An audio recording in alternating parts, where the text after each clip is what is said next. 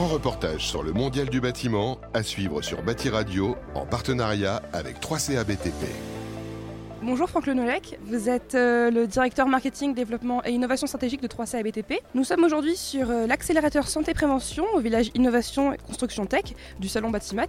Est-ce que vous pouvez nous expliquer ce qui se passe? Oui, bonjour. Alors donc euh, nous sommes en direct de Batimat pour accueillir l'ensemble des participants à ce comité de sélection assez particulier. Rappelons-le, l'accélérateur santé-prévention est né en 2017, une association entre ProBTP, SMA, l'OPPBTP et puis le 3C ABTP.